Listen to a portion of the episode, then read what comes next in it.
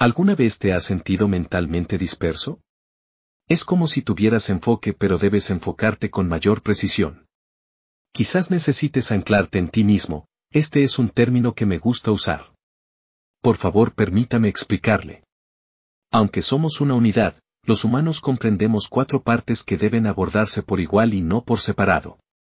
Estas cuatro partes son mental, emocional, espiritual y física. Cada aspecto tiene sus necesidades específicas y formas de nutrirlo y fortalecerlo. Desafortunadamente, las escuelas de pensamiento han olvidado que estas partes son el todo. Con este equilibrio funcionaremos correcta y cómodamente. Por ejemplo, le resultará difícil pensar si su salud física le preocupa. Puedes tener una salud excelente pero no funcionar correctamente si tu estado emocional es turbulento. Pero este es solo el primer nivel de preocupación.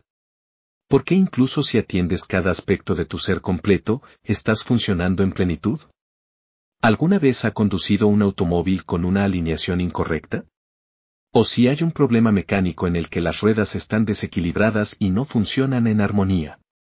Es posible que haya visto un vehículo frente a usted donde la parte trasera del automóvil no está exactamente detrás de las ruedas delanteras.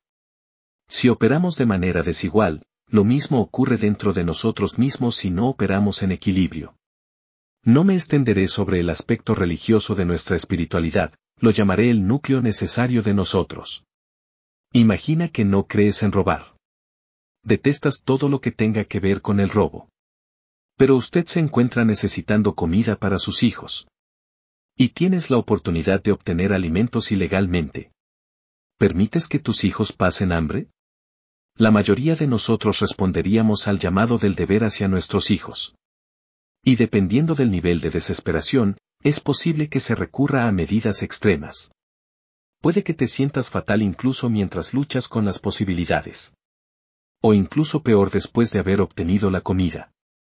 Todos hemos hecho esto de una forma u otra por arrepentimiento.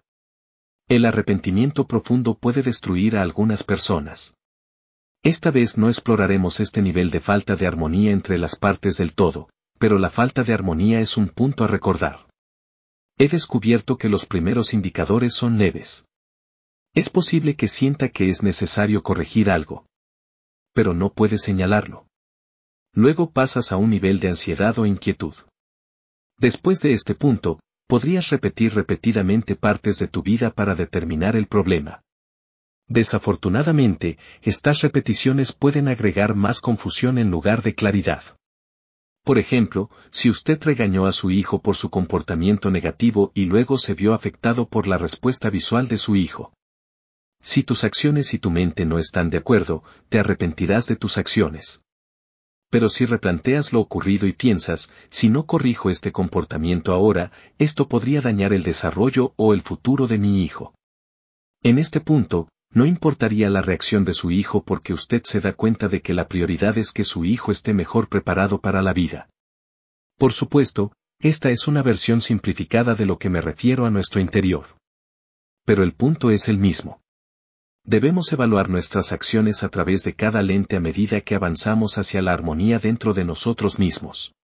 Las lentes son nuestro yo emocional, físico, espiritual y mental pero para que estas partes del todo funcionen juntas, debemos tener objetivos precisos. Si decide comprar un artículo caro, puede hacerse preguntas. ¿Necesito este artículo? ¿He revisado varios lugares para comprar este artículo? ¿Sería mejor esperar y pagar en efectivo en lugar de crédito? ¿Qué tan esencial es este artículo para mis planes generales? ¿Esto causará dificultades en el futuro? Si consideras detenidamente estos puntos más adelante, recurrirás al razonamiento para eliminar cualquier idea negativa de último momento. Ahora, juntemos estas observaciones. Si tus acciones emocionales, físicas y mentales están alineadas con un objetivo único y bien pensado, siempre estarás cómodo con tus actividades. Además, no aceptará consejos externos que no se ajusten a quien es usted y sus objetivos. Nosotros, como seres humanos, tenemos una necesidad innata de hacer el bien.